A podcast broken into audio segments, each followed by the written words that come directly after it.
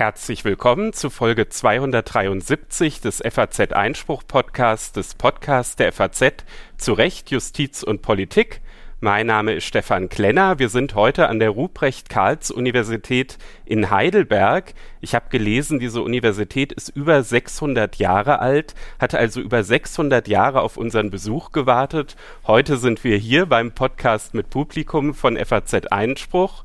Heute ist der 28. September. Wir sind auf Einladung der neunten Prozessrechtstagung hier. Der Podcast wird am 4. Oktober gesendet. Und bei mir ist wie immer beim Podcast mit Publikum Reinhard Müller.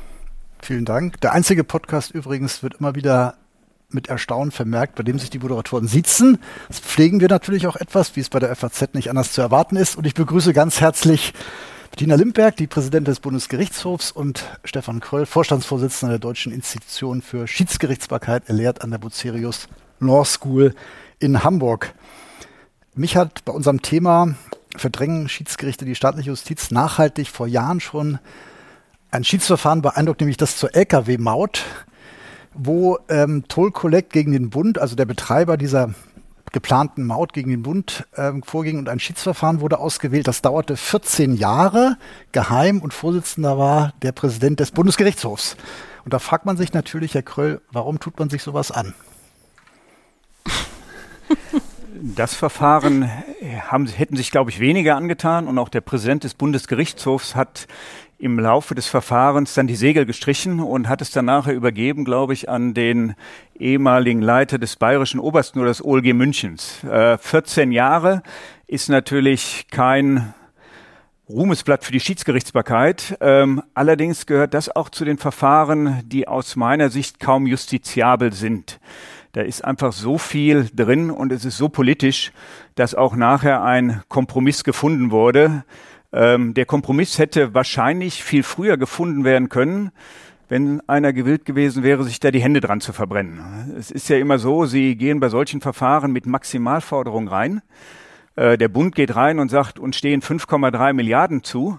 Und jeder weiß, definitiv sind das keine 5,3 Milliarden, sondern das sind, wenn es hochkommt, zwei Milliarden oder ähnliches. Man will ja noch ein bisschen Verhandlungsmasse haben nachher. Aber dann zurückzurudern als Politiker, nachdem man gesagt hat, ich habe 5,3 Milliarden stehen mir zu, ist, glaube ich, kaum möglich. Das zweite Toll-Collect-Verfahren, was ja jetzt hinten dran kam, da war man ja deutlich schneller. Da hat das Schiedsgericht entschieden, dem Grunde nach haftet der Bund. Und da waren auch genügend Politiker, die froh waren, Herrn Scheuer das dann noch mitzugeben, ja, und die dann den Vergleich geschlossen haben, gewillt waren, den Vergleich zu schließen, letztlich fast genau bei der Summe, die das Schiedsgericht so als Mitte des Korridors vorgesehen hat. Aber vielleicht können Sie noch mal kurz sagen, warum wählt man überhaupt aus Ihrer Sicht ein Schiedsverfahren?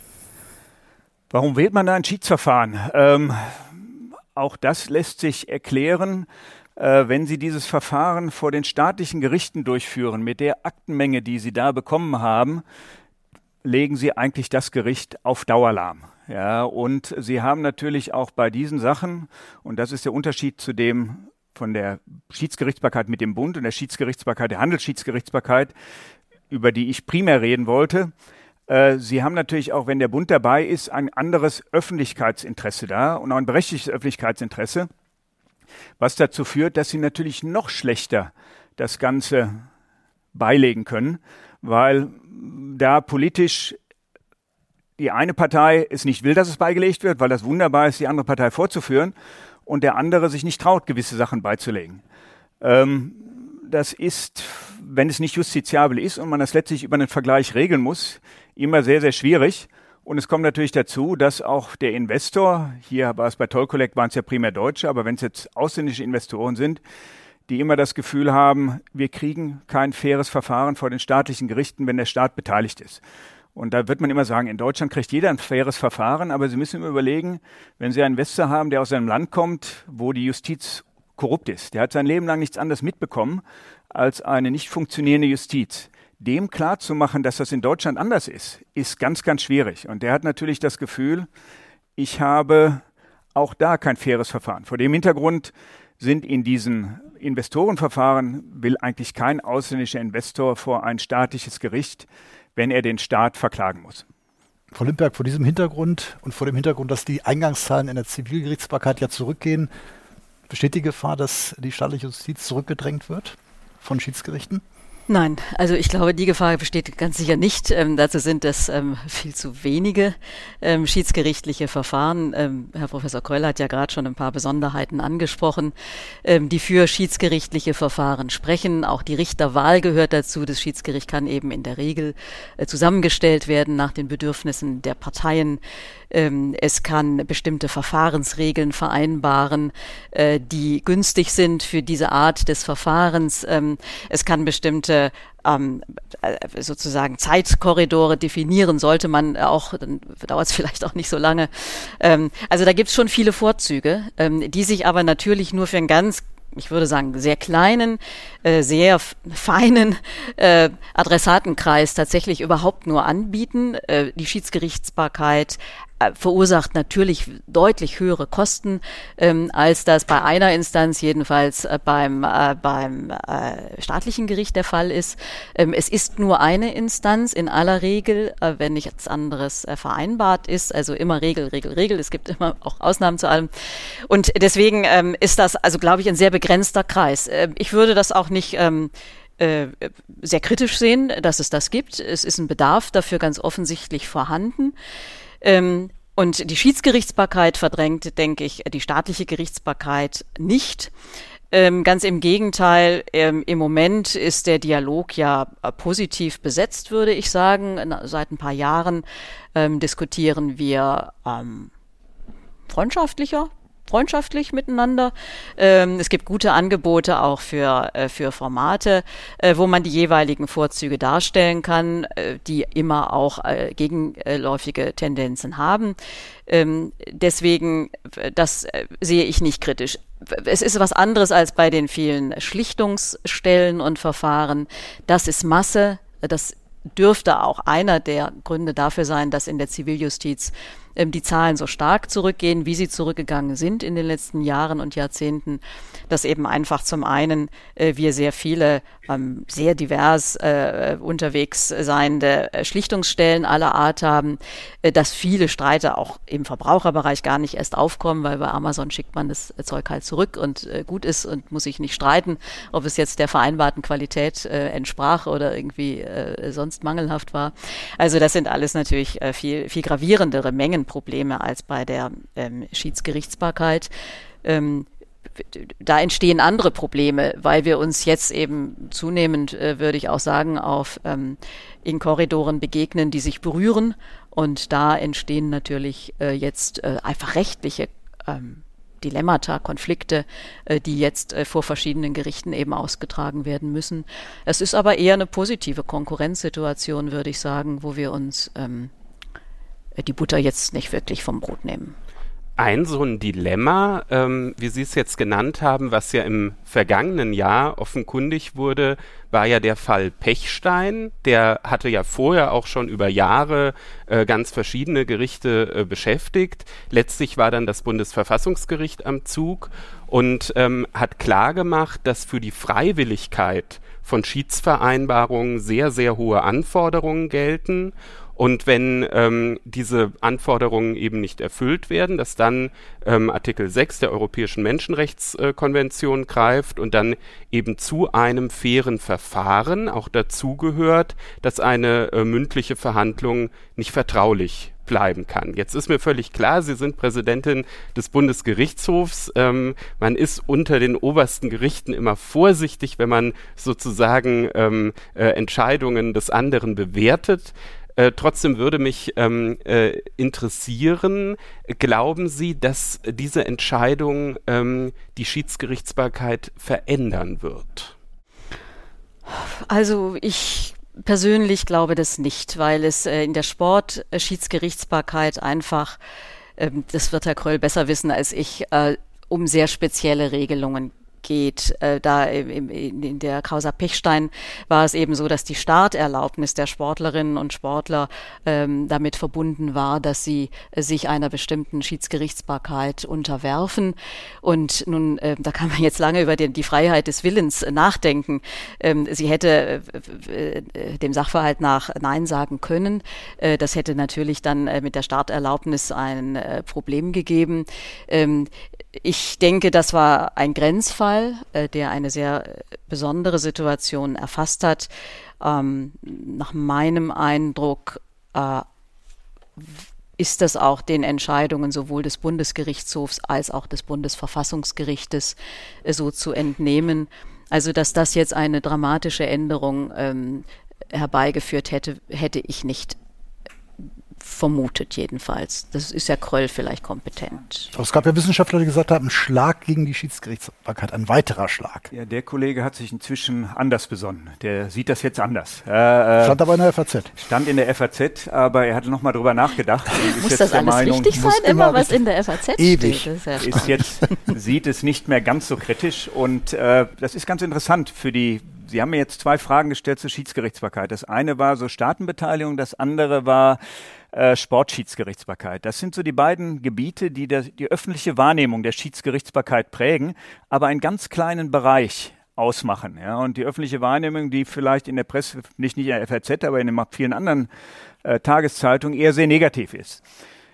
Dieses Urteil dieses Bundes, des Bundesverfassungsgerichts in der Causa Pechstein fand ich sehr gut. Ja, äh, weil man hatte Sorge gehabt eher, dass das Bundesverfassungsgericht die ganze Sportschiedsgerichtsbarkeit kippen würde mit der Freiwilligkeit, weil Schiedsgerichtsbarkeit beruht normalerweise auf Freiwilligkeit.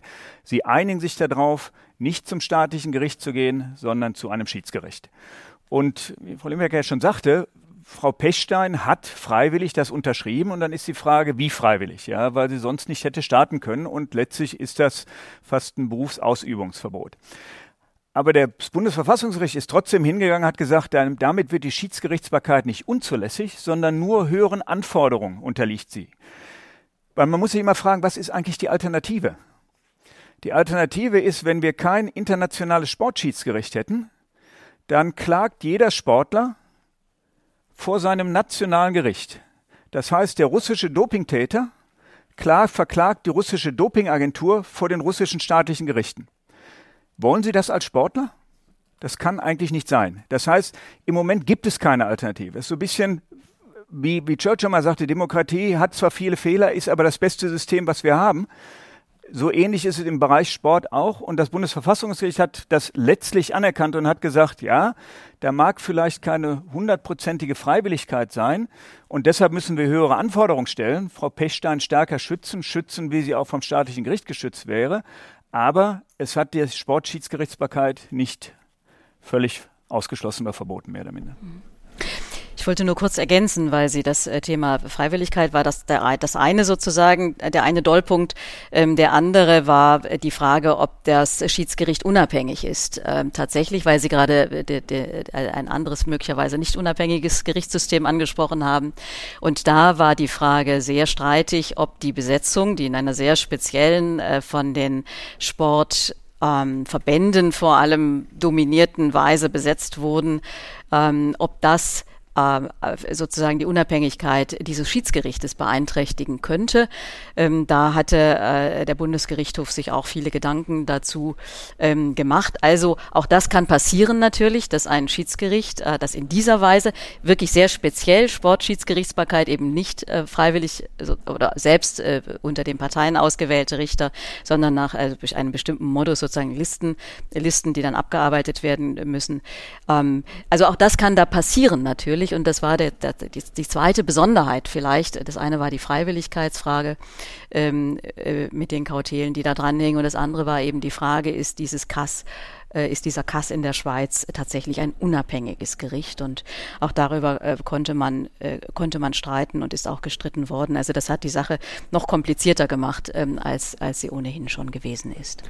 Die Unabhängigkeit der Richter basiert ja in der Justiz schon auch darauf, dass man die Tätigkeit in der Regel äh, lebenslang ausübt, dass man auch zumindest nach einer gewissen Zeit nicht äh, gegen seinen Willen versetzt werden kann. Jetzt ist das in der Schiedsgerichtsbarkeit alles etwas flexibler. Es ist nicht so, dass man unbedingt äh, Schiedsrichter fürs ganze Leben ist, Herr Professor Kröll. Ist denn da nicht dann doch ein bisschen weniger Unabhängigkeit gegeben? Auch das ist eine Frage, die ich eigentlich immer bei diesen Veranstaltungen bekomme. Ja, ist die Schiedsgerichtsbarkeit nicht völlig parteiisch? Da sind, müssen wir zwei Sachen auseinanderhalten. Ja, das eine ist, sie werden natürlich von einer Partei ernannt. Und diese Partei sucht sie auch nach bestimmten Kriterien aus. Und das gilt aber auch für die staatlichen Richter. Sie kommen nicht vom Maß. Sie haben ein Leben vorher und sie haben ein Leben nachher. Das heißt, als staatlicher Richter sind sie Mieter oder Vermieter. Fahren Sie ein VW oder fahren ein anderes Auto? Und das beeinflusst Ihre Entscheidung auch in einer gewissen Art und Weise. Sie sind nie völlig unabhängig. Sie haben immer eine Art Inherent Bias, also Sie sind irgendwo vorgeprägt. Das versuchen natürlich die Parteien beim Schiedsverfahren gezielt auszunutzen. Sie nehmen halt irgendjemand in einem Schiedsverfahren, wenn sie einen Schiedsrichter auswählen, der vielleicht doch sein ganzes Leben lang Handelsvertreter vertreten hat und dadurch auch eine gewisse Sicht auf Streitigkeiten hat. Und Sie werden jetzt, wenn Sie Handelsvertreter sind, nicht jemanden nehmen, der die ganze Zeit Unternehmen gegen Handelsvertreter vertreten hat. Das ist der Unterschied. Die sonstige Sache muss ich mir versuchen, einen Namen zu machen, indem ich besonders parteiisch bin, dass die Partei, die mich ernannt hat, aus meiner Sicht ist das kontraproduktiv. Ja, und ich würde immer Ratschlag geben, den Parteien, die einen Schiedsrichter ernennen, vermeiden Sie, irgendjemand zu haben, der parteiisch ist. Weil Sie müssen sich vorstellen, Sie haben ein Dreier-Schiedsgericht. Und ich habe jetzt in etwas über 100 Verfahren gesessen als Schiedsrichter. Ich habe dreimal Verfahren gehabt, wo wir einen Schiedsrichter hatten, der meiner Meinung nach parteiisch war. Ähm, dieser Schiedsrichter hat auf den Schiedsspruch einen ganz geringen Einfluss. Weil wenn die beiden anderen weitgehend neutral sind, haben sie schon das Gefühl, wenn der oder diejenige versucht, ein Argument zu machen, gehen sie schon mit einer gewissen Reserviertheit an das Argument ran. Das heißt, das Argument, was die Partei bringt und was der Schiedsrichter bringt, der klar parteiisch ist, das beachten sie schon mal mit einem negativen Einschlag. Bei anderen Argumenten, wenn der Schiedsrichter unparteiisch ist und wenn Sie das Gefühl haben, hier sind drei Leute, die vielleicht eine gewisse Vorprägung haben, aber die letztlich unparteiisch sind, sind sie viel offener. Und ich kann Ihnen nur sagen, in meiner Erfahrung, die guten Schiedsrichter, die auch wirklich in der Szene bekannt sind, die Sie in diesen Rankings überall dann oben finden, da hätte ich keinen, wo ich sagen würde, mit dem ich gesessen habe, dass der seine Partei vertreten hat. Aber ist das nicht so die falsche Frage, vielleicht weil Unabhängigkeit hier gar nicht passt, weil es eben ein frei gewähltes, von den Parteien gewähltes Gericht ist? Also ein Friedensrichter könnten die ja auch sagen werden, sagen, wir unterwerfen uns dem Spruch, das ist eben sozusagen ein eigenes System, wo die staatlichen Maßstäbe nur bedingt passen. Nein, die passen. Sie sind, und auch das ist immer wieder die Sache, sie sind als Schiedsrichter neutral. Und der Bundesgerichtshof hat in Punkten, wo es nicht der Fall war, wo man also Leute gewählt hatte, zum Teil bei großen Verträgen. Es gibt eine ganz bekannte BH-Entscheidung mit fünf Schiedsrichtern, mit einem riesen äh, Public-Private Partnership-Projekt, mehr, ich glaube im Milliardenbereich, ähm, waren das ähm, Krankenhäuser, die gebaut werden sollten. Da hatte man ein Schiedsgericht gebildet. Jede Partei ernennt zwei, und zwar ihren eigenen CEO und noch einen äh, Ingenieur und dann der Vorsitzende war ein Neutraler. Und alle waren der Auffassung, das ist ein Schiedsgericht, haben ein Schiedsverfahren durchgeführt. Nachher ging es um die Vollstreckung und da hat der Bundesgerichtshof gesagt, überhaupt gar kein Schiedsverfahren. Da steht zwar drin, ihr wolltet ein Schiedsverfahren machen, aber letztlich diese Neutralität des Schiedsgerichts ist nicht gewahrt. Deshalb erfüllt das die Qualifizierung eines Schiedsgerichts schon gar nicht. Und sie sind dran gebunden und genauso sind als Schiedsrichter auch dran gebunden, das Recht anzuwenden. Ja, sie können nicht in dem Maße kontrolliert werden wie ein staatliches Gericht, weil es eigentlich keine Berufung gibt. Aber sie haben genauso nach Gesetz und Ordnung zu entscheiden. Frau Limperk, ich habe gesehen, Sie haben sich eben schon bei dem Thema Unabhängigkeit äh, eifrig Notizen äh, gemacht. ähm, Sie haben ja nun ähm, in Ihrer Karriere sowohl mit ganz vielen Richtern zu tun gehabt, als natürlich auch äh, immer mal wieder mit, äh, mit Schiedsrichtern. Haben Sie den Eindruck, da ist die Unabhängigkeit in gleicher Weise gegeben? Ich glaube, die Unabhängigkeit äh, der staatlichen äh, Richterinnen und Richter ist eine institutionelle äh, Voraussetzung äh, für staatliche Gerichtsbarkeit und äh, für Rechtsstaatlichkeit. Das ist äh, ein anderer Punkt, als ob man befangen ist. Und in diesem Sinne, wie staatliche ähm, Richterinnen und Richter unabhängig sein sollen und statuiert werden als unabhängig, müssen das Schiedsrichter nicht sein, würde ich sagen. Also sie dürfen aber umgekehrt auch nicht befangen sein.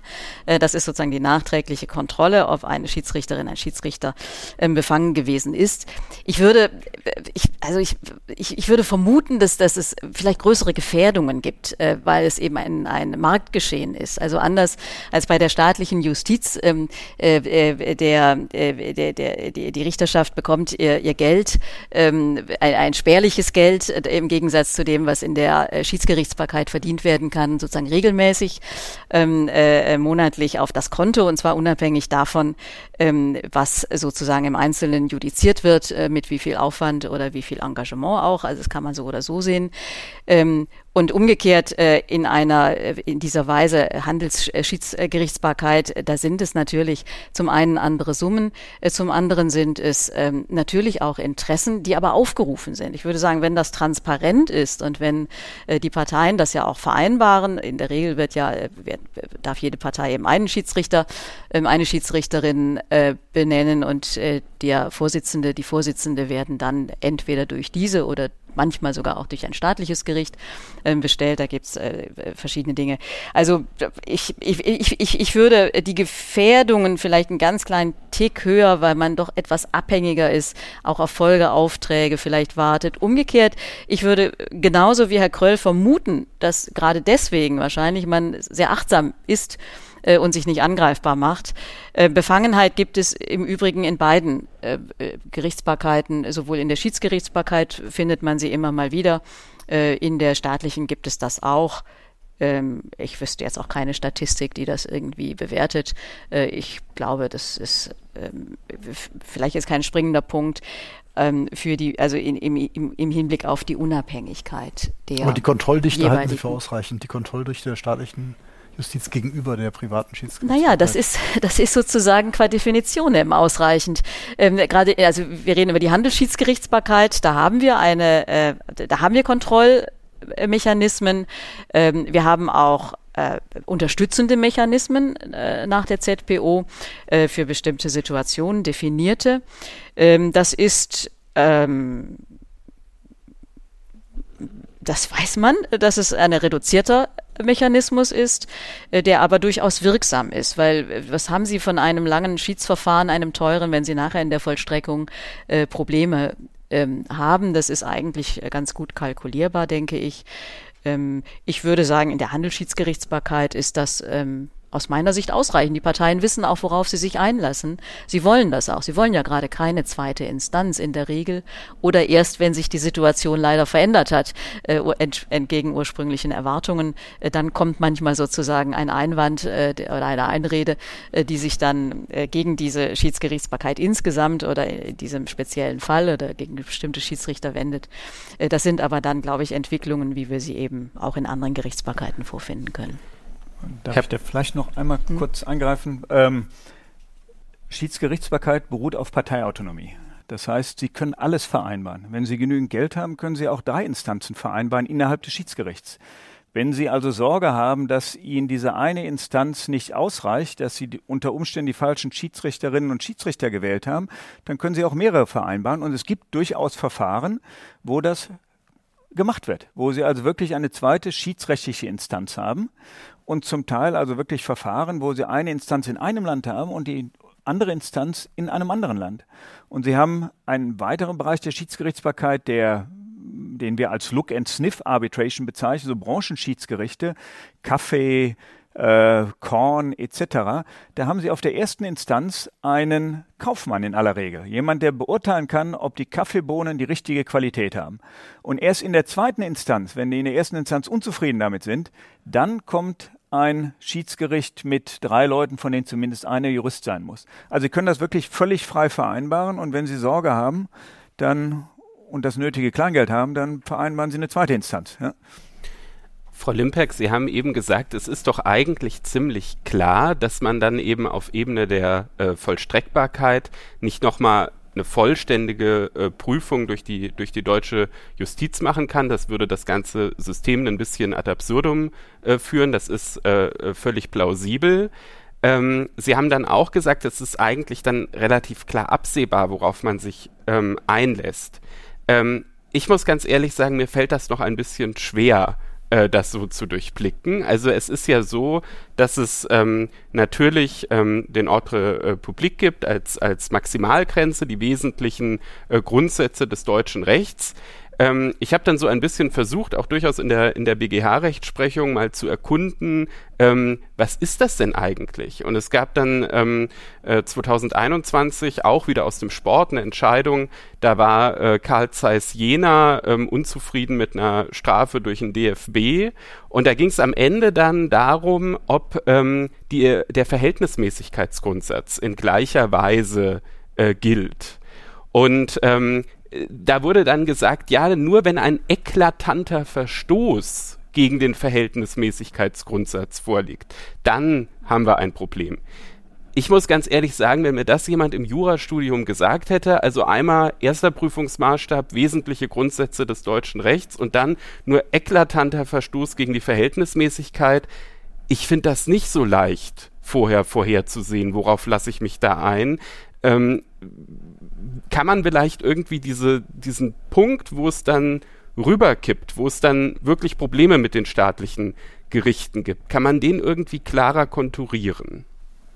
Na, der ist im Grunde klar konturiert. Also Ordre Public ist, ist immer sozusagen eine relativ hohe Schwelle, äh, wo Sie erst einsteigen können. Und wie, wie Herr Kroll eben ja auch gesagt hat, diese, äh, die Idee der Handelsschiedsgerichtsbarkeit geht davon aus, dass gleich starke Partner miteinander das frei verhandeln das ist ähm, eine Idee, würde ich sagen. Also das kann mal sein, das kann auch oft so sein, das muss aber natürlich nicht immer so sein. Ich glaube, auch in der Schiedsgerichtsbarkeit äh, wird es äh, Konstellationen geben, wo sie stärkere und schwächere zusammenspannen und wo dann möglicherweise ähm, das zwar überblickbar ist äh, mit rechtlicher Beratung auch, aber nicht ideal scheint.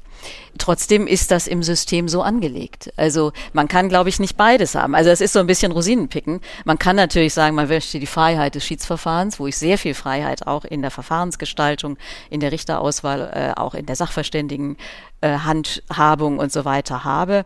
Und dann nochmal volle staatliche Kontrolle, das wird aber nicht funktionieren. Es sind durchaus unterschiedliche rechtliche Regime, auch sehr alte. Das ist, Herr Kröll hat das ja eben zu Recht gesagt. Also äh, man sieht immer nur sozusagen diese krassen Außenseiten der Schiedsgerichtsbarkeit, wenn man, wenn ich das sagen darf. Man sieht eben nicht diesen Normalfall der relativ geräuschlos und irgendwie äh, ziemlich, ziemlich ähm, gut auch, glaube ich, läuft. Man sieht ja nicht so richtig rein. Also das, das, das ist ein Punkt, äh, dass man das von außen, ich, ich kann das gar nicht beurteilen. Also ich habe tausende von Gerichtsverfahren gemacht, aber natürlich äh, in der Schiedsgerichtsbarkeit, da, da gucke ich nicht so richtig hin. Wir kriegen nur die Ausreißer am BGH und die prüfen wir auch nur auf bestimmte äh, auf bestimmte sozusagen sehr hochrangige Verletzungsstufen.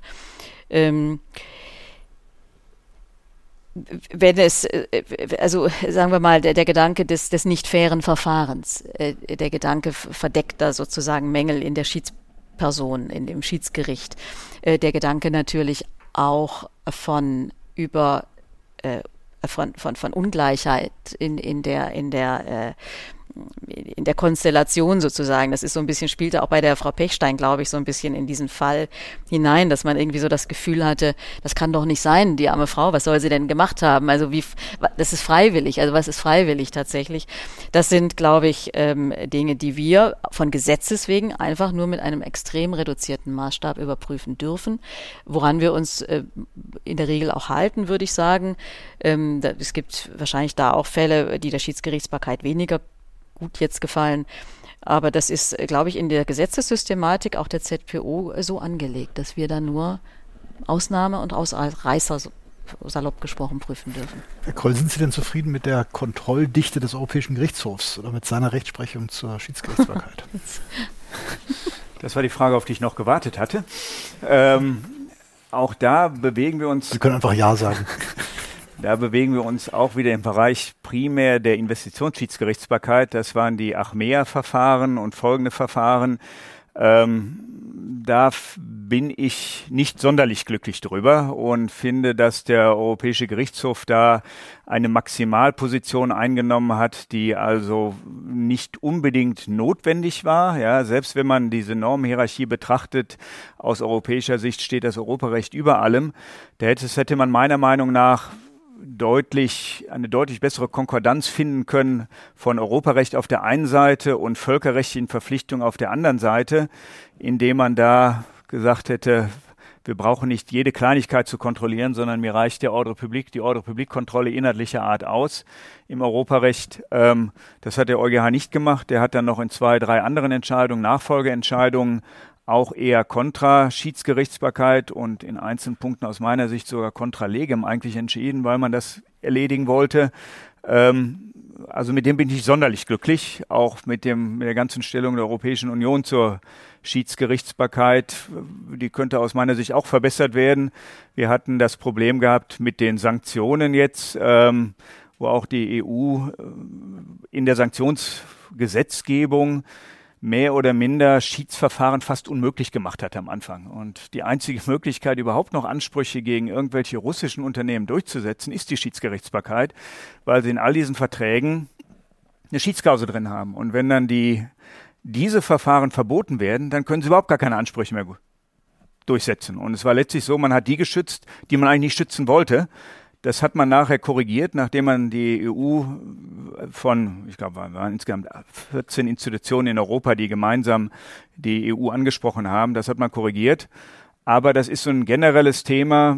Investitionsschiedsgerichtsbarkeit ist nicht sehr populär, weil natürlich Staaten verklagt werden. Und auch in Deutschland, seitdem wir plötzlich uns on the wrong side of the gun befinden, ja, dass also auch Deutschland verklagt wird, ist man überrascht, was man so aus dem Bundeswirtschaftsministerium oder Bundesjustizministerium hört, wie man mit völkerrechtlichen Verpflichtungen umgeht, die natürlich von der Normhierarchie vielleicht unter dem Europarecht sind, aber wenn man sagt, man will ein regelbasiertes internationales System haben, sollte ich versuchen, wenn es irgendwie geht, völkerrechtliche Verpflichtungen einzuhalten. Weil was ich hier mache, hat meiner Meinung nach auch eine Auswirkung auf andere Sachen, Menschenrechte und ähnliches.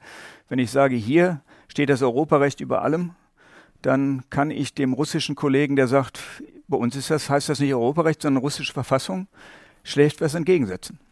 Ja, aber es fällt, glaube ich, schon auf, dass es da auch einen Unterschied gibt zwischen Bundes- und Europaebene. Also ähm, wenn man sich die äh, Politik in Berlin anguckt, dann hat ja zuletzt das Bundesjustizministerium sich durchaus auch so ein ganzes Paket einfallen lassen, wo die Schiedsgerichtsbarkeit so ein bisschen gestreichelt wurde. Ja, es soll der Standort ähm, Deutschland für Schiedsgerichte soll gestärkt werden. Wir werden da sicherlich äh, nachher noch äh, zu den äh, Details kommen. Auf Europaebene hat man das nicht. Die EU-Kommission hat eine sehr, sehr große Skepsis. Haben Sie es vielleicht auch als Institution so ein bisschen versäumt, ähm, deutsche Institutionen für äh, Schiedsgerichtsbarkeit auch auf europäischer Ebene ganz klassische Lobbyarbeit zu machen? Lobbyist ist auch so was un, un unangenehmes Wort, ja. Äh, Interessenvertretung. Nein, wir haben, wir haben, das muss man schon sagen, man hat zur damaligen Zeit es einfach unterschätzt. Das war bei TTIP und CETA eine sehr gut gesteuerte Kampagne, ja. Da hatte man zwei Sachen rausgepickt. Schiedsgerichtsbarkeit und Chlorhühnchen, ja, und ähm, das war, das ließ sich sehr gut vertreten und war auch eine wirklich sehr gut gemachte Kampagne die, wenn man mal dahinter geguckt hat, wenn man so ein bisschen Ahnung hat, wie so einzelne Sachen ablaufen, muss man sagen, ja, das war immer knapp vorbei, nicht so 100 Prozent ganz genau, aber es hat gegriffen, diese Kampagne. Und das haben wir verschlafen, ja, und wenn ich vielleicht jetzt nochmal auf den ersten Punkt zurückgehen kann, Bundesjustizministerium, da sind wir extrem dankbar. Also jetzt im Moment haben wir die Unterstützung vom Bundesjustizministerium, ähm, die sowohl in dem Bereich staatliche Gerichte als auch Schiedsgerichtsbarkeit hingegangen sind und gesagt haben, wir wollen den Standort Deutschland stärken. Ja, und das kann man auch nur gemeinsam stärken. Das, was Frau Limberg schon sagte. Wir sehen uns nicht als primär Konkurrenten, sondern wir arbeiten gemeinsam an dem Standort Deutschland. Deshalb waren wir auch froh, als das Bundesjustizministerium ähm, da die, den Standort Deutschland auch auf der Gerichtsseite deutlich stärken wollte.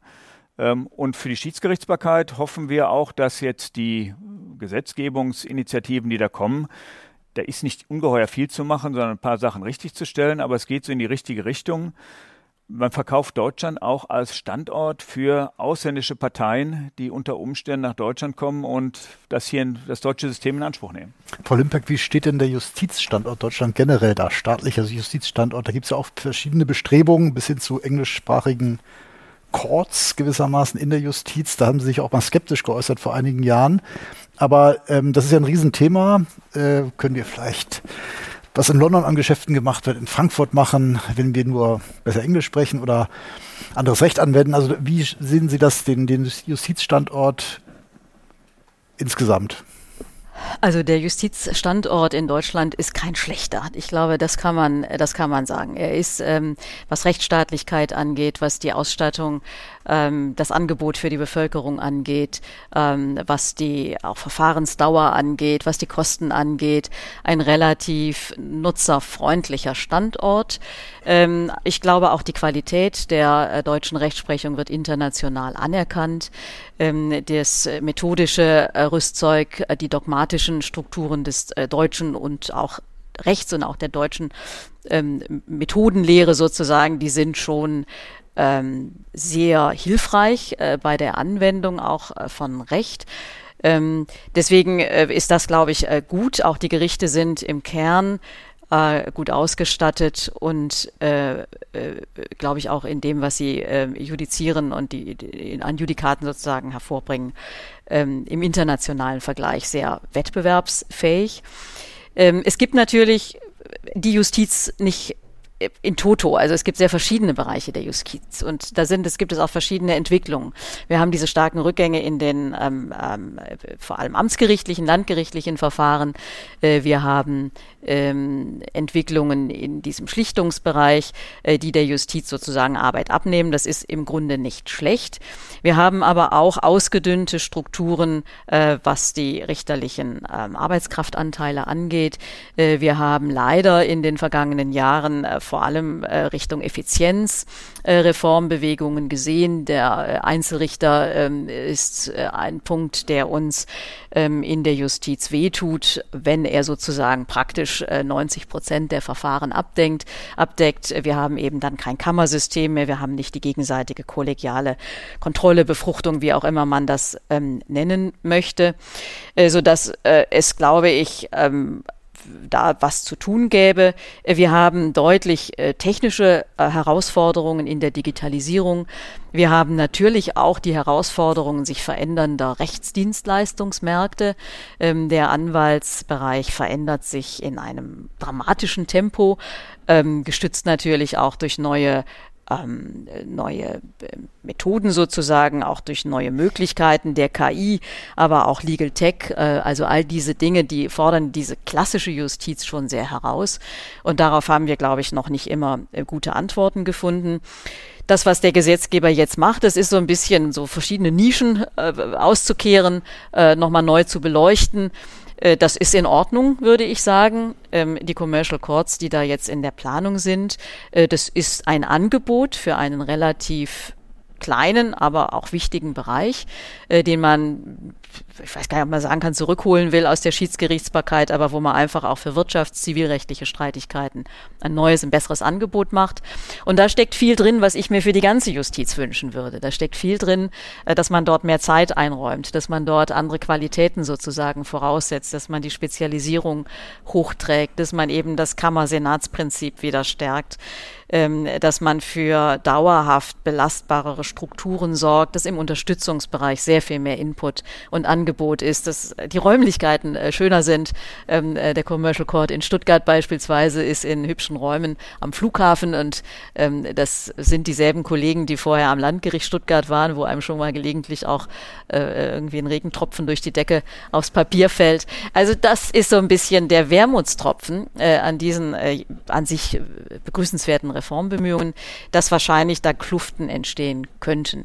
Darauf muss man achten, äh, dass äh, die Justiz, die im Übrigen eben so ein bisschen prekär teilweise äh, scheint und manchmal auch ist, äh, dass die nicht so in sich äh, jetzt zu starke Friktionen äh, erleidet durch solche Reformüberlegungen. Ich würde mir wünschen, dass man diese Qualitätsdiskussion auch in anderen Bereichen, gerade der Zivilgerichtsbarkeit, führt, dass man den Kolleginnen und Kollegen an den Amts- und Landgerichten vor allem, äh, auch den Oberlandesgerichten wieder mehr Spielraum gibt, ähm, dass man auch Verfahrensstärkungen vornimmt, ähm, bestimmte Gängelbänder vielleicht zurückführt und nicht noch immer sozusagen enger anzieht.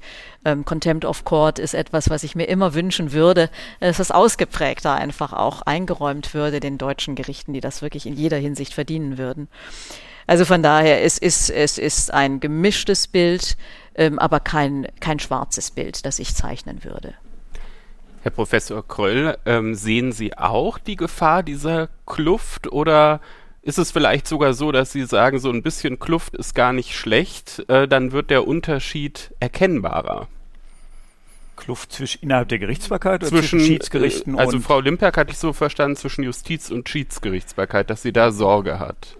Die Kluft wird wahrscheinlich immer bleiben. Ja, ähm, weil das ist eine sind Parteien, die in einem Unternehmen sitzen und für die jeder Rechtsstreit erstmal eine Belastung ist. Ja, und diesen Rechtsstreit wollen die so schnell wie möglich erledigt bekommen und sind natürlich auch gewillt dafür, Geld in die Hand zu nehmen und auch Sachen zu machen, die sie sonst unter Umständen nicht machen würden. Äh, weil, das muss man sich immer klar machen, gerade Juristen, wir haben immer das Gefühl, äh, bei so einem Rechtsstreit, es geht um rechtliche Fragen. Es geht für ein Unternehmen zunächst mal um wirtschaftliche Fragen. Ja, und deshalb sind auch viele Sachen abgewandert aus der staatlichen Gerichtsbarkeit in die Schiedsgerichtsbarkeit oder ganz weg in andere Arten der Streiterledigung, weil man gesagt hat, jeder Streit, den ich habe, der beeinträchtigt mein Verhältnis zu meinen Kunden oder zu meinen Lieferanten und ähnliches. Den möchte ich so schnell wie möglich erledigt bekommen und so einvernehmlich wie möglich. Und dafür bin ich bereit, halt irgendwo Abstriche zu machen. Die kann ich bei Gericht viel weniger machen, weil es da immer noch das Institutionelle mit dabei ist. Das kann ich beim Schiedsgericht viel, viel schneller machen. Lass mich als Beispiel Pandemie. Wir haben die Pandemie gehabt, plötzlich Beschränkung überall. Innerhalb Schiedsverfahren haben wir innerhalb von zwei Wochen umgestellt auf Zoom. Das heißt, sie haben Hearings sind am Anfang noch ausgefallen, aber wenn es wirklich dringend war, wurde das Hearing nach zwei Wochen, nachdem der Lockdown war, Hearing in Zoom gemacht. In der deutschen Justiz haben Sie heute bei einigen Gerichten immer noch Problematik, dass Sie eine Video, vernünftige Videoausrichtung haben, dass letztlich Sie nicht von München nach Hamburg fahren müssen für einen Termin oder vielleicht Hamburg schlechtes Beispiel, aber irgendwelche kleineren Gerichte, ähm, weil einfach Sie das zentral beschaffen müssen etc. In einem Schiedsverfahren kaufen es die Parteien und stellen es zur Verfügung. Ja, und deshalb werden Sie immer was haben, eine größere Flexibilität in der Schiedsgerichtsbarkeit, die die Parteien nutzen werden. Was Frau Limpach gesagt hat, hatte ich sie so verstanden, war mehr auch in der staatlichen Gerichtsbarkeit haben wir nachher eine Zweiklassengerichtsbarkeit. Und ganz ehrlich, am liebsten wäre es mir, wir hätten sie nicht aber dann kann es nicht sein, dass wir die auf dem unteren Level nicht haben. Da ist es mir zehnmal lieber, wir haben wenigstens einen Teil der Gerichtsbarkeit, die gut ausgestattet sind. Und das sind vielleicht auch die Gerichte, wenn ich versuchen möchte, ausländische Parteien nach Deutschland zu ziehen, um halt den Standort Deutschland zu stärken, als Rechtsstandort, aber auch als Wirtschaftsfaktor, dann ziehe ich nicht den Verbraucher, die Familienrechtsstreitigkeiten, sondern ich ziehe die Wirtschaftsrechtsstreitigkeiten. Das sind die Leute, die sich auch vorher Gedanken machen, wo will ich hingehen und was bringt mir das, ob ich in Deutschland ein Verfahren führe oder ob ich ein Verfahren in äh, Polen, Ägypten oder sonst irgendwo führe? Ja? Da muss ich immer gucken, was ist mein Fokus? Und der Fokus jetzt bei der Reform hatte ich so verstanden, man will ausländische Parteien auch nach Deutschland holen, dass sie nicht alle nach London gehen, ja, oder an andere Courts nach Singapur, Dubai oder sonst irgendwo hin, sondern dass die auch entscheiden sich für Deutschland. Klappt denn das nach Ihrer Erfahrung? Da fragen Sie besser Frau Limpach. Ja, wir haben uns bisher so gut verstanden. Ja, äh, ich glaube, es wird, es liegt nicht am Englisch. Da liegt, Nein, liegt noch Englisch an ganz vielen nichts. anderen Sachen. Ja. Es liegt an vielem anderen. Es liegt aber auch am materiellen Recht. Also es gibt, äh, es gibt sicher Anteile in der Justiz. Äh, es gibt aber auch Anteile im materiellen Recht. Die Parteien müssen äh, über ein schickes, äh, hübsches äh, ähm, Commercial Court Gericht am Oberlandesgericht irgendwo natürlich auch weitere Anreize haben. Es geht äh, da häufig auch um Rechtswahl. Es geht um die Frage natürlich immer auf Verlässlichkeit und so weiter. Aber es geht eben auch um Rechtswahl und der Klassiker ist, ist das deutsche AGB-Recht, äh, das natürlich ähm, nicht besonders äh, unternehmens, äh, von den Unternehmen nicht als unternehmensfreundlich äh, äh, empfunden wird. Das ist eben die Angst vor dieser AGB-Kontrolle, äh, die, glaube ich, nach wie vor einen gewissen Anteil daran hat, dass eben deutsches Recht nicht äh, vereinbart wird. Man wird jetzt mal abwarten müssen, ob sich diese hoffentlich, sage ich mal, auch nur wenigen Commercial Courts etablieren. Das ist ein Markt, ich glaube, das muss man sagen. Äh, die müssen Vorteile entwickeln, die müssen Verlässlichkeit zeigen, äh, das muss sehr stabil besetzt sein, die müssen sich einen Ruf äh, erarbeiten als ähm, äh, kenntnisreiche Wirtschafts freundliche, äh, äh, ausgezeichnete Juristinnen und Juristen. Und das braucht auch langen Atem. Das ist, das ist ein Faktor, den darf man, glaube ich, nicht unterschätzen. Äh, denn was heute wirklich es sozusagen in allerletzter Konsequenz zu einem Schiedsgericht kommt oder dann zu einem staatlichen Commercial Court Gericht, ähm, das hat ja oft lange, lange Vorläufe. Also wenn die Parteien äh, zehn Jahre früher was vereinbaren, äh, da muss man ja schon relativ viel nachdenken, um dann genau zu wissen, äh, vereinbart ich ein Schiedsgericht oder nicht, wenn, wo soll das sein, in welcher Sprache, mit welchen Regeln, mit Berufung, ohne Berufungsmöglichkeit. Und all das ist natürlich etwas, äh, da gibt es bestimmte etablierte äh, Courts, die das äh, immer schon anbieten. Der äh, London Commercial Court ist einer von den Top äh, Top-Gerichten, die da einfach einen Ruf sich erarbeitet haben. Da ist Deutschland weit entfernt davon. Aber ich möchte es nicht ausschließen, dass das gelingt, wenn es eben an wenigen Standorten ähm, wirklich jetzt diese hohe äh, Qualifizierung und Qualität äh, gibt, äh, die sich dann rumspricht und die dann eben im Konzert mit vielen anderen Erwägungen, die Unternehmer anstellen, äh, dann tatsächlich auch wirken. Sehr schön, dass Sie mehrfach betont haben, an den wenigen Standorten. Ja, das glaube, ist auch, glaube ich, wichtig. Das ja. wird mhm. ein Problem sein, wenn natürlich jedes Land einen Commercial Court machen möchte, die haben ein oder zwei Verfahren. Wir sind vergleichsweise erfolgreich in Deutschland mit der Patentgerichtsbarkeit. Da sind drei oder vier Gerichte, die sich in Europa einen Namen erarbeitet haben als Experten, der vergleichbar ist mit dem des Commercial Courts, weil da sitzen Leute, die sitzen auch Ewigkeiten da und wo man das Gefühl hat, die haben auch diese ganze das ganze Rechtssystem und auch die Bedenken oder die äh, Probleme, die Unternehmen haben, verinnerlicht. Ja, äh, und das ist der Vorteil der englischen Commercial Courts. Sie haben in englischen Commercial Courts Richter sitzen, die waren vorher 20 Jahre erfolgreich Barrister oder sonst irgendwas in einem, in aller Regel, wenn sie im Commercial Court sind, in einem wirtschaftsrechtlich ausgerichteten Chamber. Das heißt, das sind Leute, die verstehen, wie die Wirtschaft und wie die Mandanten ticken. Ja, und das werden sie, wenn sie in Deutschland entweder einmal die Beamtenlaufbahn als Richter einschlagen ähm, oder aber zu einem, zu einem Unternehmen gehen oder nach und dann nachher keine richtige Durchlässigkeit da ist, wird das immer schwieriger sein. Der eine Commercial Court, der sich jetzt etabliert hat im asiatischen Bereich, ist der Singapore Commercial Court, die vergleichsweise erfolgreich da sind. Die haben aber auch Richter geholt, führende Richter aus Frankreich, führende Richter aus England, das lässt sich mit uns mit dem Beamtenrecht schon gar nicht machen. Ja? Und das sind so Sachen, wenn man dann sagt, ja, da funktioniert es, da muss man sagen, okay, da muss man den ganz großen Wurf machen und sagen, es wird vielleicht auch nicht mehr im Namen des deutschen Volkes Recht gesprochen, ja, sondern wir bieten was anderes an. Aber das muss man dann auch gewillt sein. Und deshalb glaube ich, diese Geschichte, wir sprechen jetzt Englisch, das ist für uns ein sehr guter Marketing-Gag, da können Sie von ausgehen, da gehen wir auch mit hausieren international. Ähm, aber ich glaube nicht, dass das viele Leute anziehen wird, sondern das ist mehr die Ausstattung, Flexibilität und dass die Leute das Gefühl haben, die Qualität der Rechtsprechung bildet sich auch ab mhm. in der mhm. Flexibilität des mhm. Verfahrens was mir vielleicht, um das zu, zu ergänzen, also ich glaube, ich, ich habe das immer gesagt in diesem ganzen Reformprozess mit dem Englisch, das, das ist nett, nice to have, aber die Menschen, um die es da geht, die können sich alles sozusagen an Übersetzung äh, leisten und ähm, es ist tatsächlich auch eine Herausforderung. Ähm, das Thema war ja auch zum Beispiel äh, die Revision beim Bundesgerichtshof, da ist ein Sprachenbruch, ähm, weil wir einfach sehr spezialisierte Senate haben und ich kann nicht garantieren, dass in jedem dieser Senate fünf äh, fachlich hochqualifizierte Kolleginnen und Kollegen sitzen, die wirklich die Rechtssprache Englisch so beherrschen, dass sie verhandeln, schreiben, lesen können auf einem höchsten äh, auf einem höchsten Niveau äh, und das ist auch das ist auch nicht notwendig aus meiner Sicht ähm, äh, und da war uns die Qualität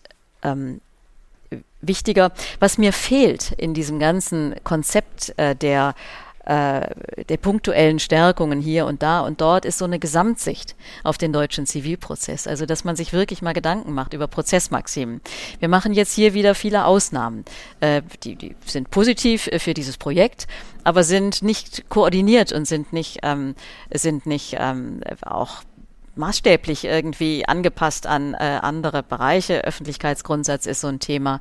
Geheimhaltungsregeln, äh, das ist jetzt nochmal nachgeschärft äh, worden. Auch die Frage, ähm, natürlich der Richterbänke. Und da fehlt es mir so ein bisschen an Ideen, wie man diesen Sogeffekt tatsächlich nutzen könnte für die staatliche Gerichtsbarkeit und aus dem was man jetzt da positiv sozusagen installiert, ähm, auch wirklich Forderungen ähm, formuliert für die staatliche Gerichtsbarkeit und die äh, Zivilgerichtsbarkeit insbesondere im Übrigen. Und das, da, da fehlt mir einfach noch ein bisschen der Ideenreichtum äh, bei den äh, politisch Verantwortlichen. Da würde ich mir mehr Engagement wünschen, um die Gesamtjustiz zu stärken und ich glaube damit dann auch wieder den Wirtschaftszivilbereich. Äh, Ideenreichtum gibt es sicherlich auch im Saal, wenn ich mich so umblicke und wir würden uns jetzt über Fragen freuen, Anmerkungen, kurze Ein wichtiger Hinweis noch, achten Sie darauf, dass Sie immer erst dann mit Ihrer Frage beginnen, wenn das Mikro wirklich direkt vor Ihrem Mund ist, weil wir wollen die äh, Frage ja auch mit auf der Aufnahme haben. Das ist ganz wichtig und deshalb starten wir jetzt hier. Bitte schön. Mein Name ist Riemer, ich bin Rechtsanwalt. Das hört sich für mich so an, als ob wir auf der einen Seite eine qualitativ sehr hochwertige Schiedsgerichtsbarkeit haben und auf der anderen Seite haben wir, tja, so eine Art Dualismus für die breite Masse oder für die ärmeren Bevölkerungsschichten dann die staatlichen Gerichte, wo es auch schon mal durch den Gerichtssaal reintröppelt. Also so ein bisschen was wie im Krankenversicherungssystem, dass wir das Privatversicherungssystem für die Besserverdienenden haben und eben das GKV-System für die einfachen Leute. Ähm, deswegen wäre meine Frage, ja, was kann denn, wenn Sie sagen, Frau Lindberg, ähm, Sie würden sich eine Gesamtsicht wünschen, ähm, was kann denn die ordentliche Gerichtsbarkeit, um es mal konkret zu machen, von den Schiedsgerichten lernen? Was wäre denn sozusagen, abgesehen von der Mittelausstattung, was würden Sie gerne als Anleihen treffen? Es gibt ja auch freiwillig gesetzlich versichert. Also es hat viel mit Ressourcen zu tun, ähm, mit Zeitressourcen, mit, ähm, mit ähm, Kapazitäten sozusagen in der Assistenz. Ich würde mir wünschen, dass wir da mehr Support hätten für einzelne ähm, ähm, Spruchkörper, für Richterinnen und Richter, ähm, seien das menschliche Assistenzsysteme oder technische Assistenzsysteme. Ähm, ich würde mir mehr Zeit wünschen für einzelne Verfahren. Ähm, ich glaube, dass die ZPO sehr viele Möglichkeiten hat, die wir noch nicht optimal nutzen, in der Breite. Es gibt immer Ausnahmen, die das hervorragend managen, aber gerade das, was in der Schiedsgerichtsbarkeit der Organisationstermin ist, was wir ähm, in der guten alten, ähm, im frühen ersten Termin eigentlich tun sollten, nämlich ein erstes intensiv gut vorbereitetes Rechtsgespräch und tatsächliches Gespräch mit den Parteien zu führen. Solche Dinge, das würde ich mir wünschen, dass wir da tatsächlich auch ähm, nochmal deutlich deutlich ähm, lernen. Ähm, umgekehrt, ich habe eben von den Rechtsdienstleistungsmärkten gesprochen. Ähm, ich glaube, da bräuchten wir nochmal einen Blick drauf, was ähm, wir mit massenhaft erstellten Schriftsätzen machen, ob es Strukturierungserfordernisse gibt äh, bei anwaltlichem Schriftsatz, ob es bestimmte Fristthemen äh, gibt, äh, die man einfach freier nutzen könnte. Also da sehe ich schon auch noch Potenzial äh, im gesetzgeberischen Bereich. Darf ich vielleicht auch noch mal was, Sie hatten zwar zum staatlichen Gericht gefragt, aber auch in der Schiedsgerichtsbarkeit gibt es auch diese, wie Sie sagen, zwei Klassenmedizin. Ja, auch da hängt es davon ab, Sie haben, die Verfahren, die ich habe, sind zum einen bewegen die sich im oberen Bereich, also wo Sie sagen, da geht es um dreistellige Millionenbeträge, aber auch, ich habe auch eine, einige Verfahren, die ich für einen Studentenwettbewerb immer nutze im unteren Bereich, ja, wo Sie sagen, deutlich unterhalb einer Million. Das sind völlig unterschiedliche Verfahren. Ja, und da können Sie halt in einem Schiedsgericht, stellen Sie sich darauf ein. Bei dem einen können Sie davon ausgehen, Sie kriegen keinen einzigen Schriftsatz, der unter 100 Seiten ist. Und bei dem anderen kriegen Sie Schriftsätze, die sind, die würde ich meinen Studenten um die Ohren schlagen, ja, äh, wenn sowas käme. Ja, und auch mit vergleichsweise wenig Inhalt. Auch da ist es so, es hängt halt immer davon ab, wen Sie da haben und wie viele Ressourcen Sie für einen bestimmten Streit auch investieren können. Äh, Bettina Rentsch von der Freien Universität Berlin. Ich habe eine Frage, die sich vorrangig an Sie, Frau Lindberg, richtet. Mm, wir hatten vorhin bei unserer Konferenz ein Panel zur strategischen Prozessführung. Mhm. Und ähm, ich frage mich, ob darin nicht langfristig der große Vorteil, die USP, wie man sagen könnte, der äh, staatlichen Gerichtsbarkeit liegt, nämlich in der Möglichkeit, äh, tatsächlich Rechtsfortbildung zu beeinflussen und zu prägen. Und vor diesem Hintergrund würde mich auch interessieren, wie Sie den Entwurf eines Leitentscheidungsverfahrens beim BGH beurteilen. Eines was? Ähm, das Leitentscheidungsverfahren? Das Ach ja, Leitentscheidungsverfahren. Ja, Entschuldigung, ich habe es akustisch nicht verstanden. Also das Leitentscheidungsverfahren halte ich für eine gute Idee. Ähm, wir sind äh, ja in einem relativ komplexen Filtersystem angelegt, was äh, den Zugang zum Bundesgerichtshof angeht. Wir sind, wir haben letztlich drei Revisionsgründe, äh, die wir äh, prüfen. Dann haben wir äh, die Zulassungsmöglichkeiten. Äh, wir haben uns verabschiedet von der Wertgrenze vor geraumer Zeit aus richtigen Gründen und haben jetzt eben letztlich nur Recht rechtlichen, rechtliche Fragestellungen an die Verfahren. Insofern ist das jetzt auch eine Ausnahme, dass die Verfahren von den Commercial Courts unmittelbar äh, ohne Zulassungserfordernisse äh, äh zu uns kommen. Ähm, das finde ich nicht besonders gut koordiniert. Das Leitentscheidungsverfahren scheint mir eine Möglichkeit zu sein, äh, damit wir schneller Recht sprechen. Wir hatten eben in den vergangenen äh, Jahren der Massenverfahren äh, das Phänomen, was auch nicht überraschend ist, dass die beteiligten Kreise versucht haben, eine höchstrichterliche Entscheidung zu verhindern, indem sie immer strategisch sozusagen Rücknahmen erklärt haben oder die Parteien, ich sage mal, ausgekauft haben das hatte schlicht, nehme ich an, den Hintergrund, dass solange das höchstrichterlich nicht geklärt ist, man eben massenhaft weiter diese Verfahren erheben kann und die Instanzgerichte eben eine äh, keine höchstrichterliche Entscheidung haben, an der sie das dann abarbeiten können. Ähm, das Leitentscheidungsverfahren hätte vielleicht noch ein bisschen schicker sein können. Wir würden uns äh, wünschen, dass wir noch freier wären in der Definition dessen, was wir entscheiden ähm, äh, wollen tatsächlich aus strategischen Gründen, äh, die ich tatsächlich an der Stelle auch sehr positiv äh, wahrnehme. Äh, denn äh, ich glaube, auch schnelles Recht ist gutes Recht. Äh, es geht eben auch darum, dass wir schnell äh, zu Entscheidungen kommen. Das gilt nicht nur im Unternehmensbereich äh, der High-Level ähm, sondern auch jeder Handwerker, äh, jeder Mieter, jeder Vermieter, ähm, äh, also im Grunde alle Beteiligten im Zivilprozess. Äh, für, für fast alle ist Zeit auch Geld. Und äh, wir haben ohnehin diesen sehr langen Instanzenzug häufig, äh, so dass wir da, glaube ich, für Beschleunigung sorgen sollten. Äh, was uns noch lieber gewesen wäre, wäre, wenn die, wenn die Gerichte sozusagen dann aussetzen hätten können, die Tausenden von Verfahren bei den Land- und Amts- und Oberlandesgerichten äh, ohne Zustimmung der Parteien. Äh, das hätte dem Ganzen äh, wirklich zum Durchbruch verholfen. So fürchten wir, dass wenn die Parteien äh, äh, oder eine Partei die Zustimmung verweigert und dann nicht ausgesetzt werden kann bei den Instanzen, äh, dass wir dann weder an der Masse, die zum BGH kommt, etwas ändern und damit eben auch nicht an der Schnelligkeit, in der wir zu einer zu einer Leitentscheidung kommen, ähm, die im, im deutschen Rechtssystem ja meistens auch dann wirklich für dauerhafte Befriedung sorgt. Also die Gerichte halten sich ja dann in aller Regel daran. Thomas Pfeiffer, Uni Heidelberg und auch selbst Schiedsrichter, darf man sagen, oder? Darf ja, man transparent auch, aber natürlich nicht im Hauptberuf. Die Ausgangsfrage des Podcasts bestand ja äh, darin, ob die Schiedsgerichtsbarkeit die staatlichen Gerichte verdrängt. Und in der Gesamtbetrachtung, das liegt auf der Hand, ist das natürlich nicht der Fall.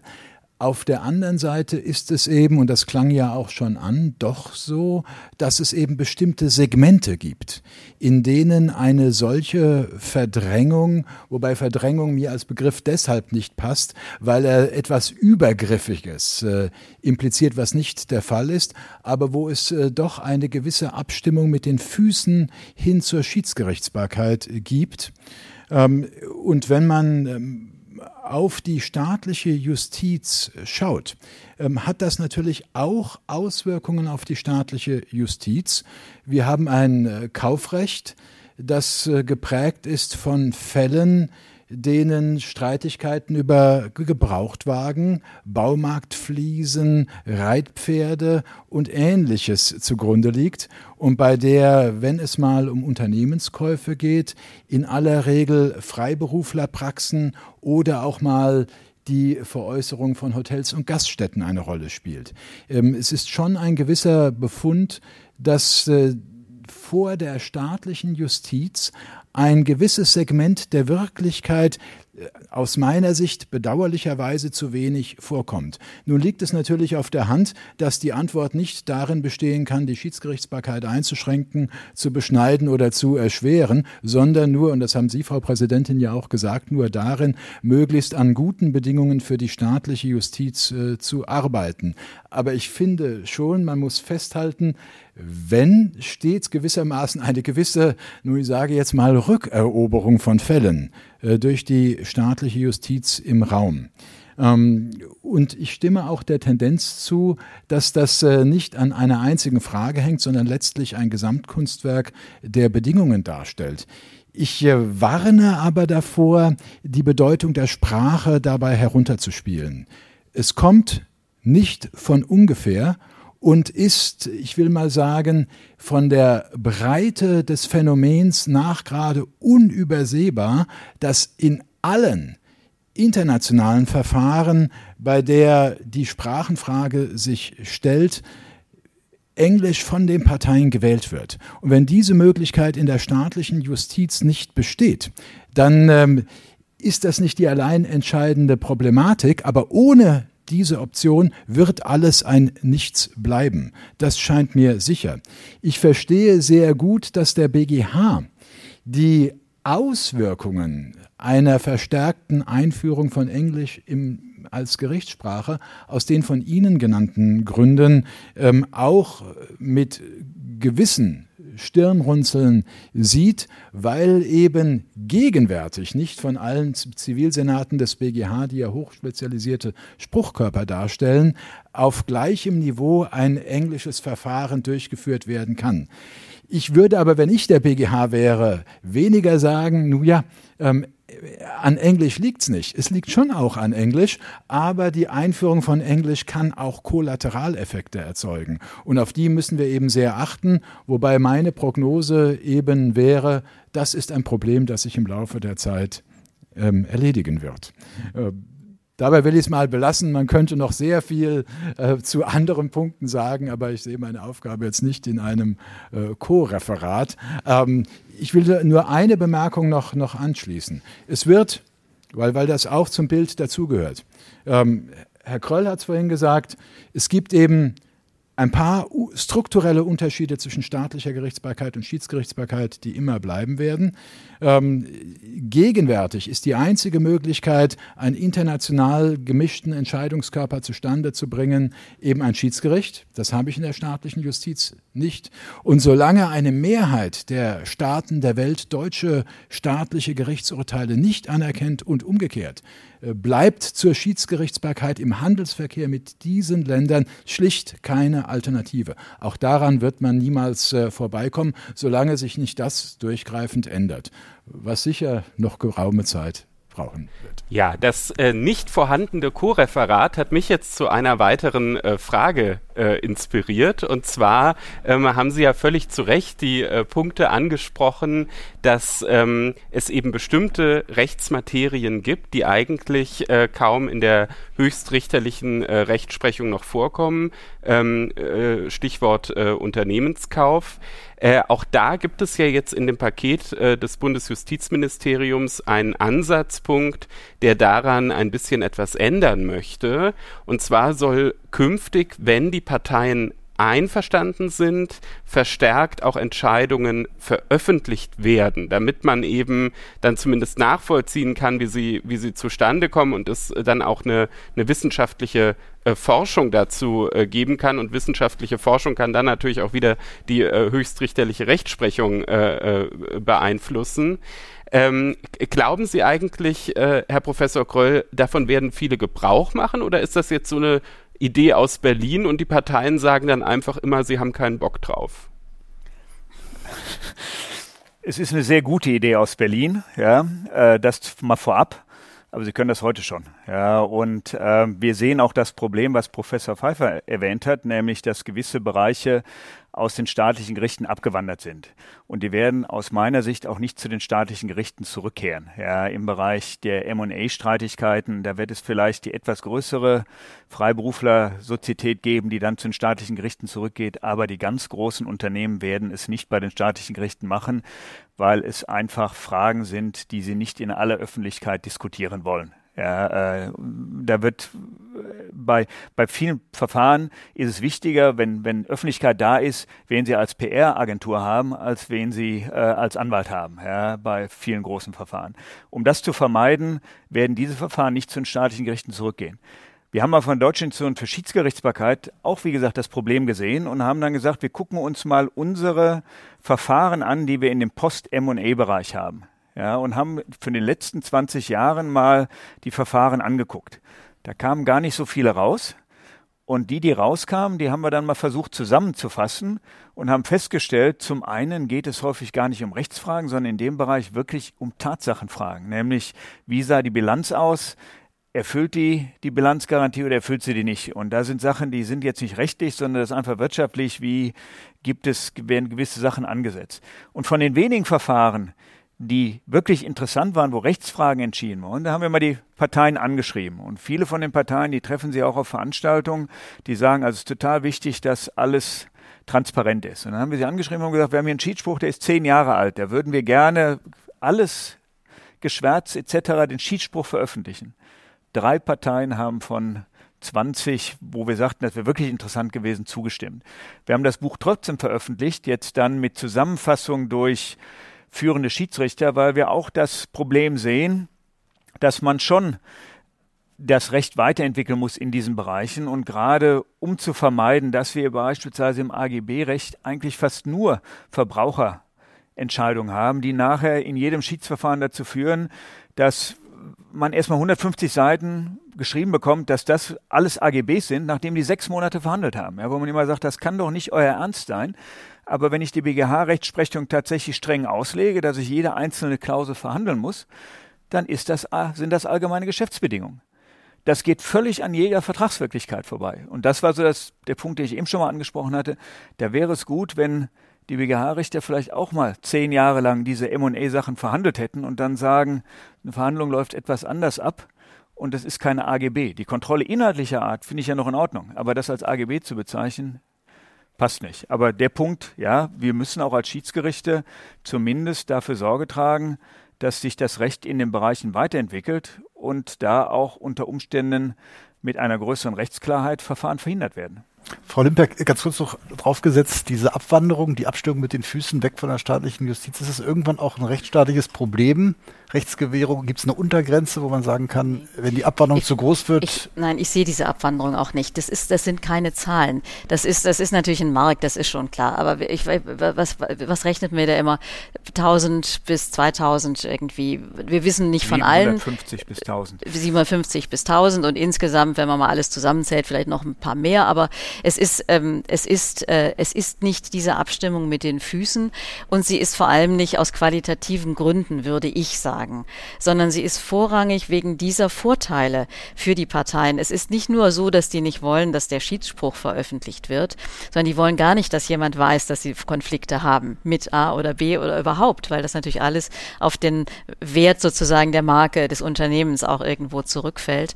Und äh, das werden sie niemals, äh, und zwar egal, wie man die ZPO jetzt in Geheimhaltungs-, Geschäftsgeheimnisgeschichten anpasst, das werden sie nie erreichen, weil natürlich immer irgendjemand jedenfalls mitkriegt, dass sie in irgendwie ein Commercial Commercial Court hineingehen. Jetzt kann man sagen, digitale Welt, aber auch da, das wäre etwas, wo ich eine Antwort aus Berlin mir wünschen würde. Wie gestalten wir im digitalen Raum Öffentlichkeitsgrundsatz? Wollen wir das? Wollen wir das nicht? Äh, wie wird das tatsächlich dann umgesetzt? Und insofern, ähm, es ist meines Erachtens ist es nicht diese Abstimmung mit den Füßen, dass natürlich Erfahrungswerte auch in Judikate ein äh, fließen können. Das möchte ich gar nicht, äh, das möchte ich gar nicht in, in Abrede stellen. Ähm, die Kolleginnen und Kollegen, mit denen ich das am BGH besprochen habe, ähm, bestreiten so ein bisschen ihre auch eben geäußerte Grundthese, dass es einfach an Anwendungsfällen fehlt. Äh, wenn ich im Gesellschaftsrecht frage, dann sagen die, es gibt keine Lücken sozusagen, die wir nicht entscheiden können. Ähm, dass das Verbraucherrecht natürlich auch im AGB-Bereich prägt, das ist klar, äh, weil das äh, einfach die Masse der Verfahren ist. Aber ähm, wie gesagt, ich glaube an diesen Dollpunkten, dass eben die Transparenz im Grunde nicht hergestellt werden will äh, und soll, äh, wird das alles nichts ändern. Ähm, die Parteien suchen eine gewisse Verlässlichkeit. Ich, das, das wäre für mich eine Frage an Sie, äh, wie Sie die Verlässlichkeit sozusagen in der Rechtsprechung der Schiedsgerichtsbarkeit herstellen, ohne sich nur auf die Schiedsrichter zu verlassen. Natürlich sollen die Gewähr dafür bieten, dass sie einen Überblick haben, dass sie es rechtlich richtig machen. Aber sagen wir mal, eine gegenseitige Kontrolle durch die Schiedsrichterbänke findet eben weiß ich nicht, findet die statt? Also haben Sie Geheimtreffen, wo Sie sich dann doch austauschen? Würde ja mich mal uns. brennend interessieren, ob, ob Sie tatsächlich Foren haben oder Fortbildungen, äh, äh, wo Sie dann wahrscheinlich referieren und wo Sie sagen, pass mal auf, Leute, nach allem, was ich weiß, läuft das jetzt hier gerade in die falsche Richtung. Also ich wollte nur gleich klarstellen, das war eine Frage von Frau Limperk. Wir treffen uns nicht geheim irgendwo, ja, äh, das, nicht, dass das irgendwo falsch berichtet wird.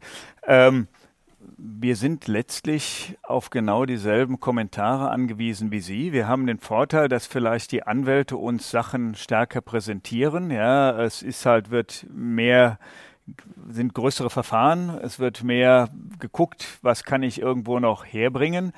Ähm, aber, wie Sie genau sagen, wir haben im Jahr 750 bis 1000 Schiedsverfahren in ganz Deutschland. Ja, das heißt immer, wenn man so hört, wir die staatliche Gerichtsbarkeit wird durch die Schiedsgerichtsbarkeit gefährdet. Das ist, lässt sich von den Zahlen schon gar nicht hergeben. Ich weiß nicht, wie viele Verfahren Sie von staatlichen Gerichten haben, aber deutlich mehr als 700, dass Sie die 700 oder die 1000 unbedingt auch noch brauchen. Ein paar mehr.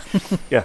Ähm, insofern ähm, ist das, äh, stimme ich Ihnen dazu, diese Treffen Sicherheit herstellen, ähm, nur genau wie Sie auch. Ja, also auch als Richter, wir haben ja in Deutschland auch kein System des Precedents, bindenden Precedents. Ja, ich gucke mir das an und gucke mir das an, was steht da. Wir versuchen, soweit es geht, Schiedssprüche, die interessant sind, in irgendeiner Form, wenn die Parteien zustimmen, zugänglich zu machen. Ja, und inzwischen ist das auch mit dieser Vertraulichkeit, zumindest wenn das Verfahren vorbei ist, nicht mehr ganz so weit her. Es gibt einschlägige Publikationen, da sind sie immer überrascht. Die wissen zwei Tage nachdem der Schiedsspruch gegangen ist, hat irgendein Anwalt schon mitgeteilt, was für einen großen Sieg er errungen hat. Ja, und äh, da ist dann, kommt doch vieles raus. Und ich habe jetzt beispielsweise in einem Verfahren gesessen, da war ein Parallelverfahren und da haben wir den Schiedsspruch in dem Parallelverfahren, obwohl er geheim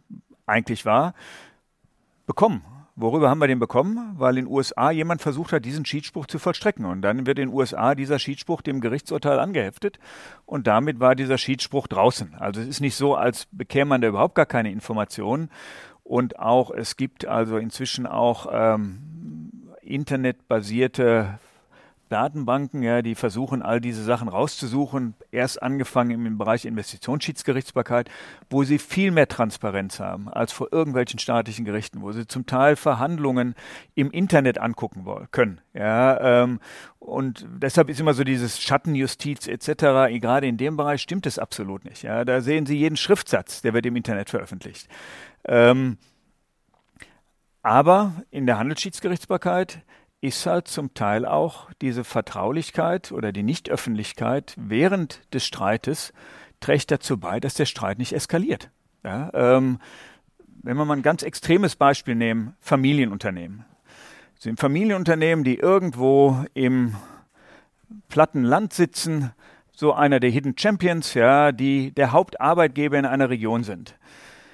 Da ist ein Streit, interner Streit in der Familie. Da ist natürlich jeder der Reporter, der da ist, hat ein Interesse daran zu berichten und aber nicht zu berichten, dass sich das möglichst friedlich beiliegt, sondern Sex sells. Ja, das heißt, sie haben am liebsten, ich will nicht sagen skandalisieren das, ja, selbst die FAZ nimmt jetzt hier diesen Beitrag äh, verdrängen die Schiedsgerichte die staatlichen Gerichte. Sie haben wahrscheinlich genau. Muss ein bisschen knallen, die Überschrift. Ja, ja, genau, die muss knallen. Genau so ist es, ja. Aber als, als betroffene Partei, als Familienunternehmen haben sie kein Interesse am Knallen.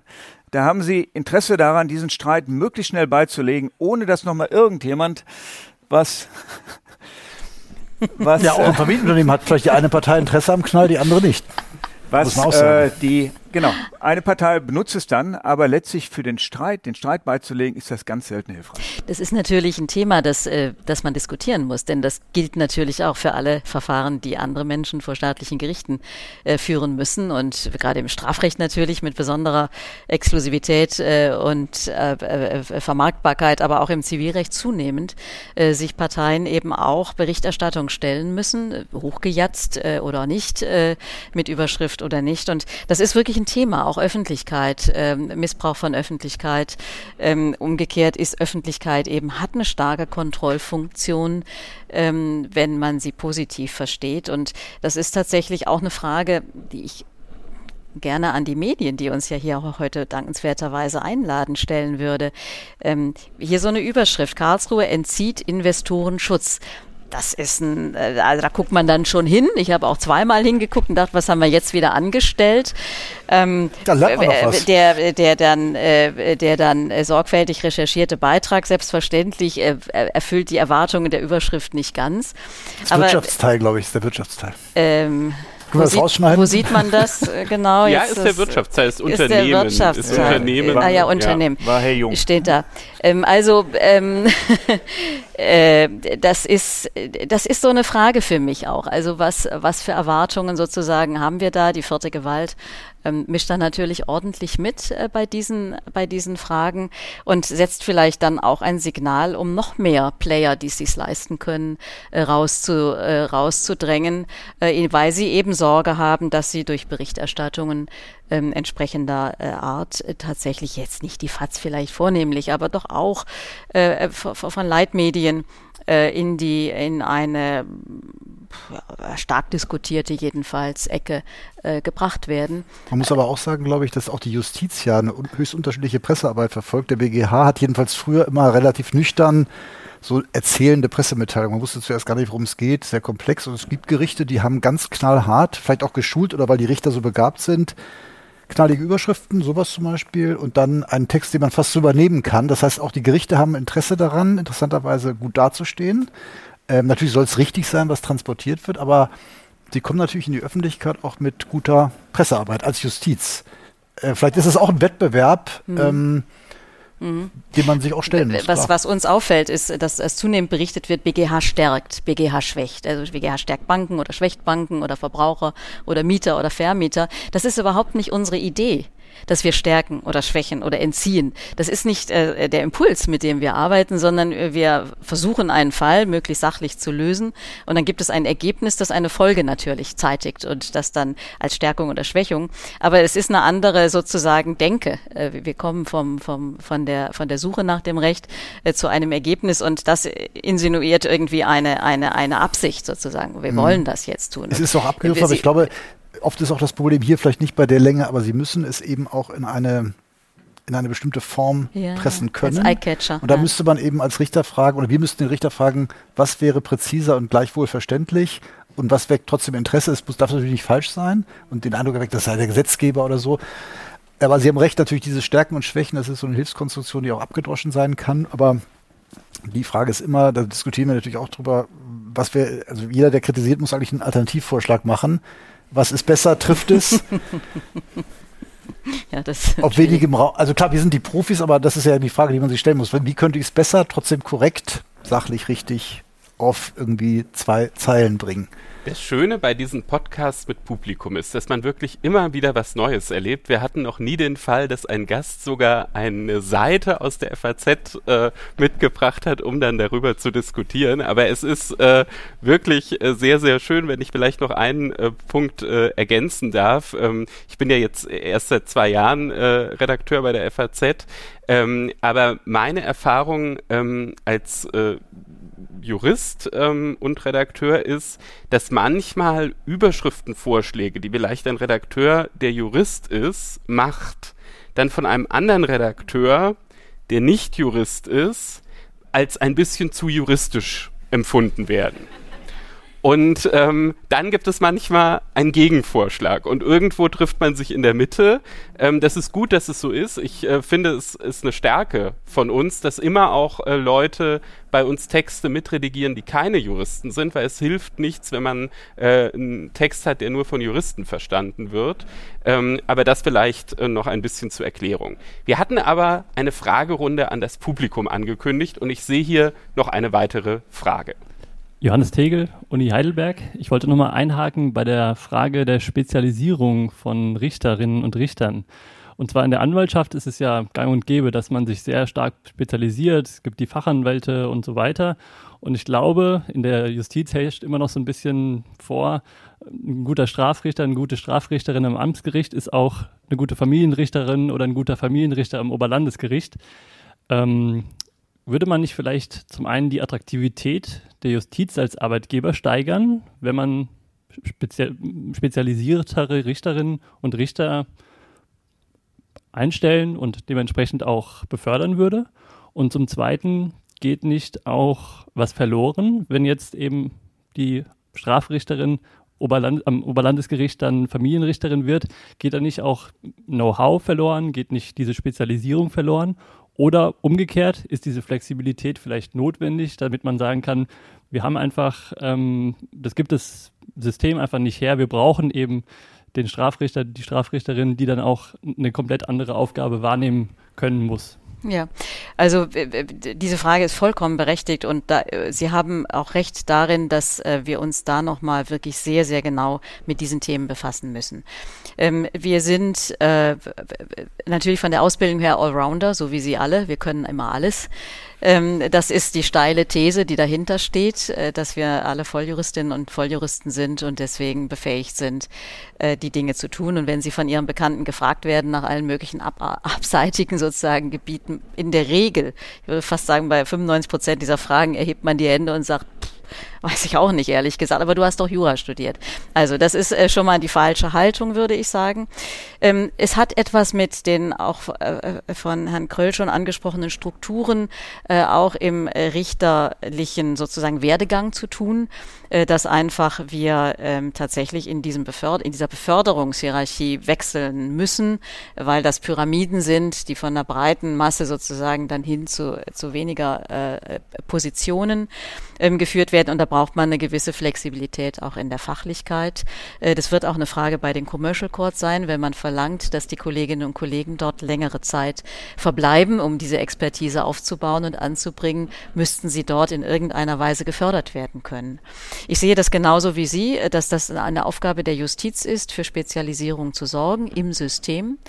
Ähm, das äh, ist in der Einstellungspraxis durchaus schon angekommen. Also während früher in Baden-Württemberg das fast ein bisschen verpönt war, wenn Kolleginnen und Kollegen schon eine Weile Anwältin oder Anwälte gewesen sind, ist das heute geradezu gewünscht. Ähm, ein bisschen sozusagen nicht noch, noch lange nicht das englische Modell, aber äh, doch äh, doch äh, es ist deutlich ähm, erwünscht, dass äh, anwaltliche Expertise da ist, dass einfach Bereiche auch angesprochen äh, werden, die nicht justizintern sind. Ähm, das ist eine Aufgabe, die wir auch ernst nehmen. Die Präsidenten und Präsidenten der Oberlandesgerichte äh, haben sich damit auch befasst und versuchen im Moment auch da ähm, sozusagen Wege äh, für eine spezialisiertere Richterschaft aufzuzeigen, die eben auch diese dienstrechtlichen Dinge mitnimmt. Man muss allerdings auch sehen, dass die Entwicklungsmöglichkeiten der Justiz insgesamt nicht sehr ausgeprägt sind. Ähm, und wir eine ganze Reihe von Bewerberinnen und Bewerbern haben, die von großen Law Firms kommen und sagen, ich möchte endlich wieder sozusagen in der Breite des Zivilrechts arbeiten. Ich möchte nicht nur Paragraph irgendwas äh, einer, äh, einer Vorschrift äh, sozusagen Absatz drei und das, und das andere machen meine anderen Associates und der Partner guckt nochmal irgendwie drüber. Das ist auch sehr langweilig, äh, wenn man nur, nur irgendwie vergaberechtliche irgendwas macht. Also das ist auch durchaus ein Impuls, äh, ein Impuls, um zur Justiz zu kommen. Viele sagen uns, ich habe hier sehr viele Möglichkeiten äh, zu wirken. Trotzdem, wir müssen bestimmte Bereiche jedenfalls höher spezialisieren, äh, stärker machen, äh, auch durch mehr äh, Kammer- und Senatssysteme unterlegen. Das räume ich unumwunden ein.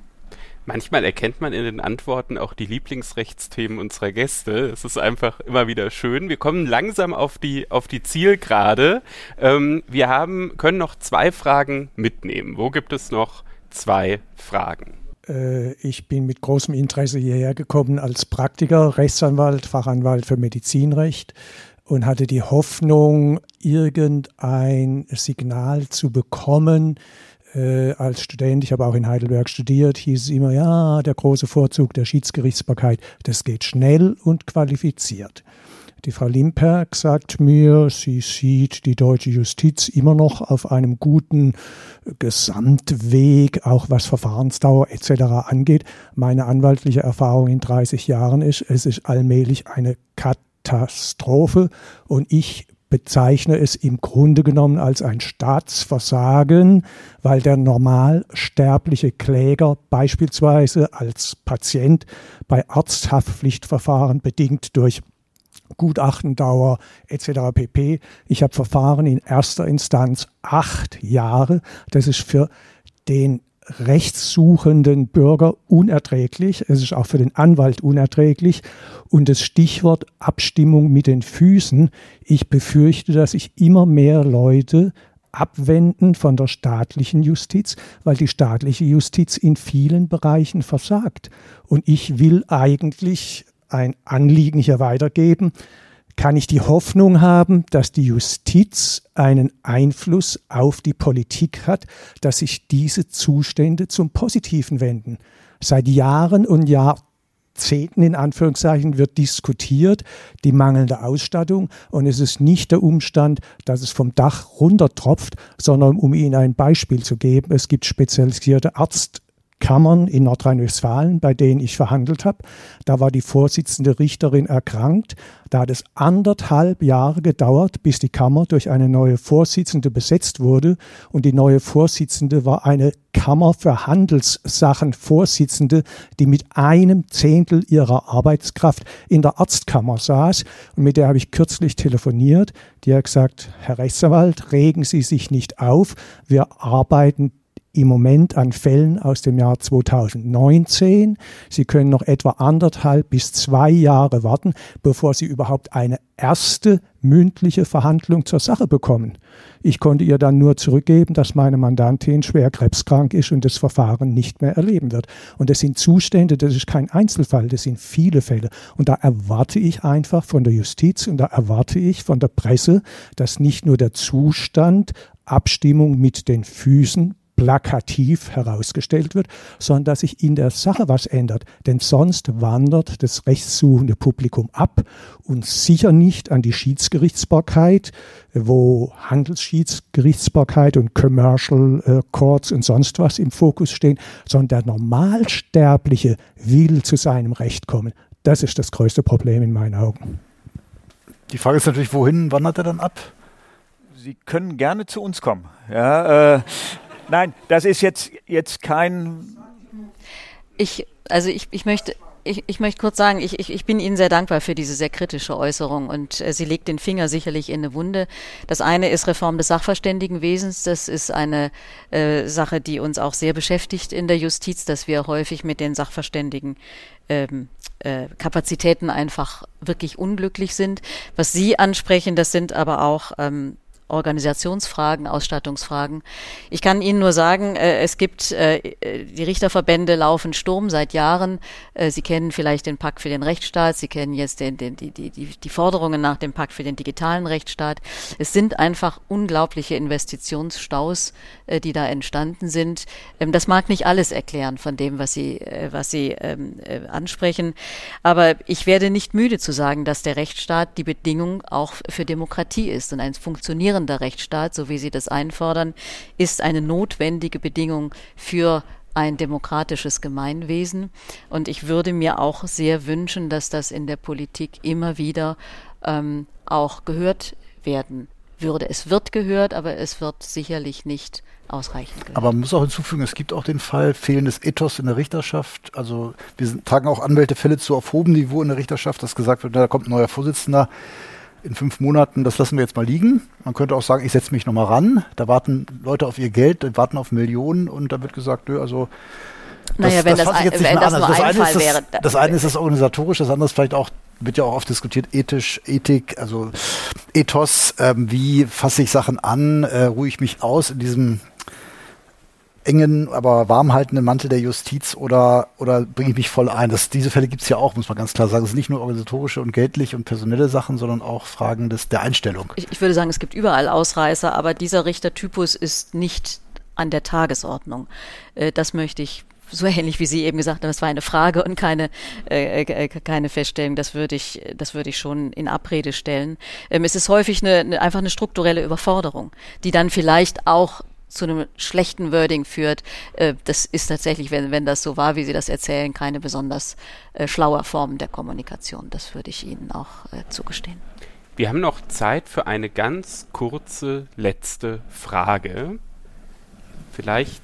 Es ist eine, nochmal Rima, es ist eine reine Sachfrage und zwar was, was ein bisschen fehlt, was mir in, in der Justiz fehlt und in Jura, weil wir diesen methodischen Ansatz nicht haben, anders als die Medizin, sind zum Beispiel Statistiken. Auch das, was der Kollege da gesagt hat, es müsste ja, wenn sich solche Ausreißer ergeben, müsste irgendwann mal jemand beim Präsidium eingreifen und sich die Frage stellen, was läuft da schief in dieser Kammer und auch generell Statistiken, wo man sagen kann, man kann zum Beispiel mal Verfahrensdauern messen und kann gucken, ist das beim Landgericht Heidelberg anders als beim Landgericht Tübingen oder Landgericht Rostock. Also wir haben relativ überschaubare und nur wenige Statistiken. Als Informationsfrage, sind die Verfahrensdauern oder werden sonstige Daten zur Schiedsgerichtsbarkeit ähm, erhoben und ist das in irgendeiner Form veröffentlicht, dass man zum Beispiel mal sagen kann, dass Sie beschreiben können, es gibt in diesen und jenen Bereichen durchschnittliche Verfahrensdauern, die dauern so und so lang, sodass man das zum Beispiel mal abgleichen könnte mit den wenigen Statistiken, die wir in der Justiz haben. Herr Professor Kröll. Im Sinne eines Schlussworts gleich. Ähm, jede Institution guckt ihre eigenen Verfahren nach. Und da wissen sie auch genau, wie das ist. Und da wird auch genau geguckt, was ist der Durchschnittswert, was ist der Median. Das Problem ist, das sehr schwer zu vergleichen. Also es gibt ja jetzt eine Studie des Bundesjustizministeriums in Auftrag gegeben hat, die an, im April diesen Jahres veröffentlicht wurde, wo es, wo es darum ging, warum haben wir einen Rückgang bei den Zivilgerichten. Und da sind halt eine ganze Ecke Informationen drin. Und wenn Sie, da ist beispielsweise die durchschnittliche äh, Klageschrift in einem staatlichen Gerichtsverfahren in einer Kammer für Handelssachen 16 Seiten. Ja, ich kann mich gar nicht erinnern, wann ich das letzte Mal 16 Seiten im Schiedsverfahren gesehen habe. Da ist natürlich immer ein Unterschied. Ich glaube, 20.000 sind da als Durchschnitts- oder als Wert bei der Kammer für Handelssachen. Ja, bei den Institutionen, Schiedsinstitutionen liegen sie bei ganz anderen Summen. Ja, da sind also bei der ICC ist der mit der Durchschnittswert im letzten Jahr 54 Millionen gewesen. Der Median ist deutlich geringer. Ja, also der Median lag, glaube ich, bei zwei Millionen oder so. Die können Sie natürlich nicht vergleichen. Die Zeiten im Schiedsverfahren sind letztlich, äh, wenn ich das jetzt, wir haben bei der DIS etwa ja, 14 Monate dauert ein Schiedsverfahren. Ja. Aber wir haben große Streitwerte auch. Ja. Bei uns liegt der Streitwert so um die Millionen etwa rum. Ähm, das können Sie nicht vergleichen mit einem Streitwert, der 20, 20.000 ist. Deshalb ist das immer sehr schwer, vergleichen so ein bisschen Äpfel und Birnen. Der Unterschied ist, eben kam ja der, auch die Frage von Ihnen mit dem Ethos beim Schiedsrichter ist ein kleiner Markt. Da machen sie das zweimal, dass sie ein Schiedsverfahren lange liegen lassen, dann ist ihr Ruf ruiniert. Und ähm, auch das vielleicht nochmal ein Punkt, es gibt ganz wenige hauptamtliche Schiedsrichter. Also das ist auch eine, die meisten Kollegen, die sehr, sehr erfolgreich sind, sind Partner in irgendwelchen Großkanzleien, die verdienen in ihren Großkanzleien deutlich mehr, als sie beim Schiedsgericht verdienen. Die anderen sind entweder Professoren an der Universität oder pensionierte Richter oder sonst, aber der Schiedsrichter, der nur von der Schiedsgerichtsbarkeit lebt, da gibt es ganz, ganz wenige. Ähm, aber sie haben natürlich immer steht ihre eigene Reputation und die nächste Ernennung auf dem Spiel. Deshalb ist aus meiner Erfahrung, wird das schon einiges möglich gemacht, was sie vielleicht unter Umständen im staatlichen Gericht nicht möglich machen. Und wenn ich nochmal auf Sie zurückkommen kann, ja, das ist auch das, was ich von Kollegen gehört habe, die dann mit Horrorverfahren kommen, ja, und sagen, ich kann das keinem Mandanten erzählen. Ja, der Mandant, der gerade der Mittelstand, Siemens hat genügend Geld, die können auf paar Millionen fünf Jahre verzichten. Aber wenn Sie einen Mittelständler beraten, äh, oder ein Start-up oder sowas, ja, und der zwei auf seine 200.000 fünf Jahre wartet, der ist unter Umständen insolvent bis dahin, ja, und das Gefühl, kriegt man dann zum Teil nicht, wenn man auf LinkedIn irgendwelche Posts von irgendwelchen Gerichten sieht. Nur kurz zur Verteidigung. Das hat auch was mit dem Rechtsmittelsystem zu tun, weil wir natürlich über die Rechtsmittel, die unterlegene Partei jatzt das natürlich in die nächste Instanz. Also das macht diesen Eindruck vielleicht. Also die Verfahrenszahlen sind bei uns äh, im Durchschnitt ähm, das ist immer Durchschnitt. Im Durchschnitt nicht schlechter geworden. Die sind gut, auch im internationalen Vergleich gut. Dass es solche Ausreißerverfahren gibt, das ist wirklich, das, das ist so. Ähm, nach meiner, äh, auch nach den Rückmeldungen der äh, Kolleginnen und Kollegen, die ich habe, auch Rechtsanwälte und Rechtsanwälte, ist es nicht die Regel. Ähm, es gibt Problembereiche, das ist ganz klar, aber es ist nicht die Regel, dass die staatliche Justiz sich ausruht auf den Verfahren äh, oder gar kein Ethos hätte, äh, um sie in der äh, angemessenen Zeit zu erledigen. Herzlichen Dank für Ihr Ethos, dass Sie so lange durchgehalten haben für Ihre Treue. Auch von mir herzlichen Dank. Sie finden auf Ihren Plätzen all, äh, noch Informationen zu FAZ Einspruch. FAZ Einspruch besteht ja nicht nur aus dem Podcast, sondern auch aus einer App, wo Sie alle juristischen Artikel der FAZ täglich ähm, finden. Sie haben außerdem mit Ihrem FAZ Einspruch äh, Zugang, auch Zugang zu allen F Plus Artikeln auf der Homepage von Faznet. Ähm, die Hörer zu Hause können das Angebot auch testen unter faz.net slash Einspruch testen. Und wenn Sie jetzt gleich auf dem Nachhauseweg sind und ein bisschen bei Instagram ähm, herumsurfen, dann würden wir uns freuen, wenn Sie auch FAZ Einspruch auf Instagram folgen. Sie finden das unter faz.einspruch. Wir bedanken uns bei Ihnen. Es war eine sehr lebendige Debatte. Es war schön, hier in Heidelberg zu sein. Vielen Dank an die Gäste. Kommen Sie gut nach Hause. Vielen Dank.